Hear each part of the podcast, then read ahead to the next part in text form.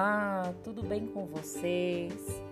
Estamos aqui para mais uma edição do nosso podcast e o tema de hoje é brincadeira para criança é coisa séria. Sejam todos bem-vindos, espero que vocês gostem. É, a primeira pergunta que eu quero fazer para vocês: vocês lembram da infância de vocês? Quando vocês pensam nela, o que vem à mente? O que vocês lembram? Uma das maiores lembranças, provavelmente, são as brincadeiras. Como essa fase marca nossas vidas, não é mesmo? Essas brincadeiras, elas tiveram um papel fundamental no nosso desenvolvimento. Foram diversos momentos prazerosos e recreativos que foram fundamentais para o desenvolvimento de diversas habilidades, como inteligência, e vocês nem perceberam Tanto a inteligência como a coordenação motor e a sociabilidade foram se desenvolvendo durante essas brincadeiras. Estávamos brincando sem nem perceber o impacto daqueles momentos no nosso desenvolvimento físico e psicológico. Bom, como você pode perceber, as brincadeiras e os jogos não são bem passatempos ou atividades sem nenhum propósito, como o senso comum imagina. Inclusive, pessoal, as brincadeiras, elas variam de acordo com a fase com que a criança se encontra. Por exemplo, se você pegar um carrinho e der na mão de um bebê, ele vai segurá-lo com a mãozinha, provavelmente vai ficar balançando e até vai colocar esse carrinho na boca. Porém, ele ainda não tem entendimento é, do que representa aquele objeto, do que representa aquele carrinho.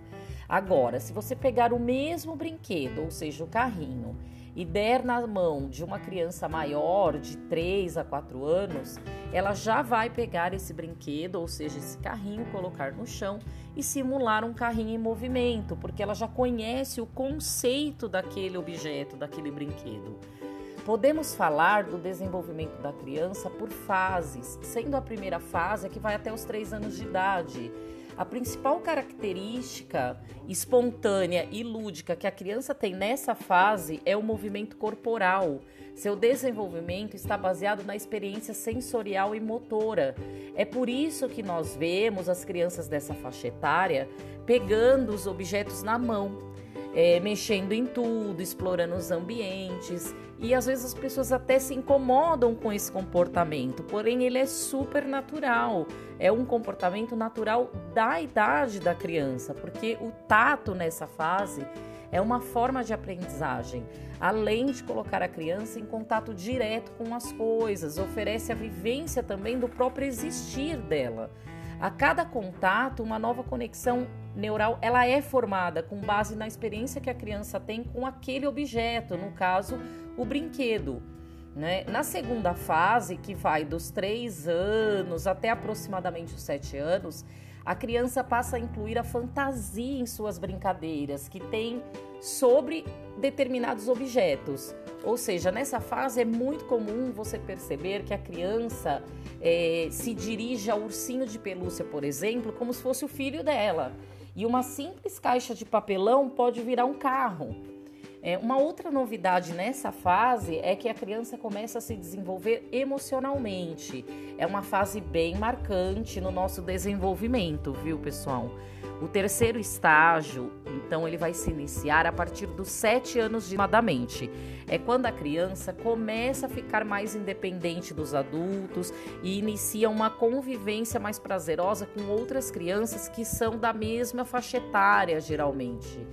Por isso que é tão importante que os educadores tenham uma formação lúdica, pois através da utilização de brincadeiras e jogos como recursos pedagógicos é possível oferecer aos educandos a descoberta e a construção livre da personalidade e também do seu olhar crítico em relação ao meio ao qual eles pertencem é, a sociedade, a comunidade, reconhecendo e valorizando os aspectos culturais da própria região onde ele está inserido, explorando suas origens, seus materiais, sua estética e sua história.